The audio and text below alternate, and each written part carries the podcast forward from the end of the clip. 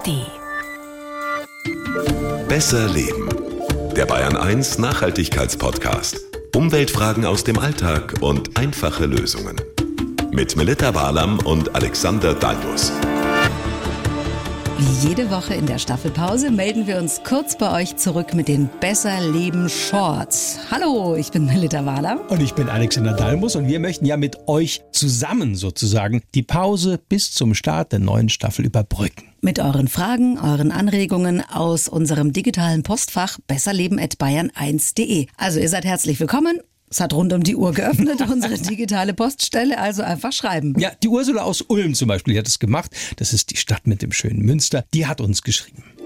Hallo ihr beiden, ich höre euren Podcast immer gern, auch weil ihr immer auch mal was rund um den Garten macht. Deshalb die Frage an euch. Wie gut sind eigentlich diese Schnellkomposter, die es zu kaufen gibt? Habe zwar nur ein paar Hochbeete auf der Terrasse, überlege mir aber sowas anzuschaffen für meinen Biomüll. Sind die zu empfehlen? Es geht also um diese Schnell- oder auch Thermokomposter. Die sehen aus wie so eine große Box, je nach Größe, wie viel da reinpasst. Die stellen so eine Art geschlossenes Kompostsystem dar. Also die können die Wärme sehr gut speichern. Okay, und das geht dann sehr viel schneller als bei so einem offenen Komposthaufen, wo dann auch gut durchlüftet wird. ja, so, genau. Also die Temperaturen in diesen Kompostbehältern, in diesen speziellen Schnellkompostern, die können tatsächlich so bis auf 70 Grad aufheizen. Das liegt an diesen isolierten Wänden, die diese Boxen haben, sodass man also selbst im Winter eine gute Kompostierung hinkriegt. Und mit viel Wärme, wissen wir alle, rottet eben alles schneller auch dahin. Wie lange dauert es dann, bis es durch ist? Also bis der Kompost fertig ist? Äh, Je nach Modell und natürlich auch nach Jahreszeit, so zwischen sechs, acht, aber bis maximal zwölf Wochen.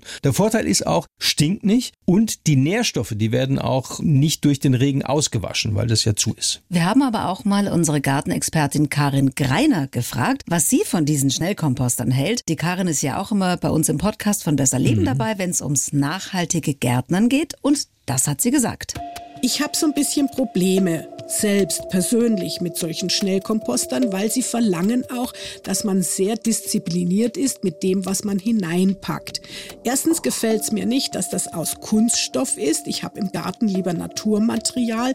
Zweitens, wenn die Materialien, die in diese Kompostbehälter hineinkommen, nicht wirklich sauber geschichtet werden und ausgewogen gemischt werden zwischen feucht und trocken, nährstoffhaltig, nährstoffarm, dann gibt's da ganz schnell Schimmel und Fäulnis, das dann das Produkt einfach entwertet, nicht mehr nutzbar macht. Häufig sind diese Kompostbehälter auch so konstruiert, dass man sich irrsinnig schwer tut, überhaupt den Kompost da wieder rauszunehmen. Die Klappen sind sehr klein und naja, da muss dann mit einer kleinen Handschaufel dran rumarbeiten. Also da ist mir einfach der große Komposter lieber. Ja, ich glaube, ich würde das mit dem Schäufelchen auch nicht so gerne machen. Also die Karin scheint mir nicht so überzeugt. Und ganz billig sind diese Schnellkomposter ja auch nicht. Na, das stimmt. Und wie gesagt, man muss halt sehr, sehr diszipliniert sein. Es gibt aber noch einen anderen wichtigen Punkt bei diesen Schnell- oder Thermokompostern, weil die Ursula ja auf ihrer Terrasse einen aufstellen will, die dürfen nicht auf Steinplatten oder Beton oder sowas stehen, sondern die brauchen sogenannten Bodenanschluss, also Erde, Gras und so weiter, wegen der Bodenorganismen, die dann von unten reinkommen und beim Kompostieren eben mithelfen sollen. Verstehe. Gibt es eine Alternative? Wir haben immer was in der Hinterhand. Ah. Zum Beispiel sogenannte Bokashis. Also ein Bokashi, das ist ein spezieller Eimer, in denen die Küchenabfälle fermentiert werden. Und Karin Greiner, unsere Gartenexpertin, erklärt auch, wie das geht.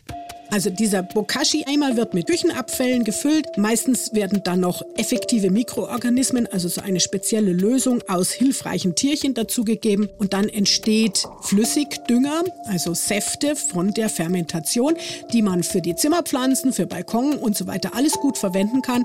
Aber es bleibt halt auch ein Rest in dem Eimer, die festen Stoffe. Wohin damit, wenn man keinen Garten hat? Dann braucht man doch wieder eine Biotonne und muss das darüber entsorgen oder hat jemanden mit dem Garten, wo man das abgeben kann. Dann glaube ich, haben wir die Frage von der Ursula aus Ulm ausreichend beantwortet Jo. und auch für euch. Vielleicht seid ihr ja auch schon mal über diese Komposter gestolpert. Ja, ihr könnt aber auch über unsere Podcast-Folgen zum Gärtnern stolpern in der ARD Audiothek. Da könnt ihr auch noch viele andere Podcasts zum Umweltschutz und Nachhaltigkeit entdecken. Und stolpert, nein, lasst uns gerne ein Abo da. Ja, Schreibt uns, wenn ihr unbedingt. Fragen habt, an besserleben.bayern1.de. Bis nächste Woche und empfehlt uns gerne weiter. Jo. Die Bayern 1 Premium Podcasts. Zu jeder Zeit, an jedem Ort. In der ARD Audiothek und auf bayern1.de. Bayern 1 gehört ins Leben.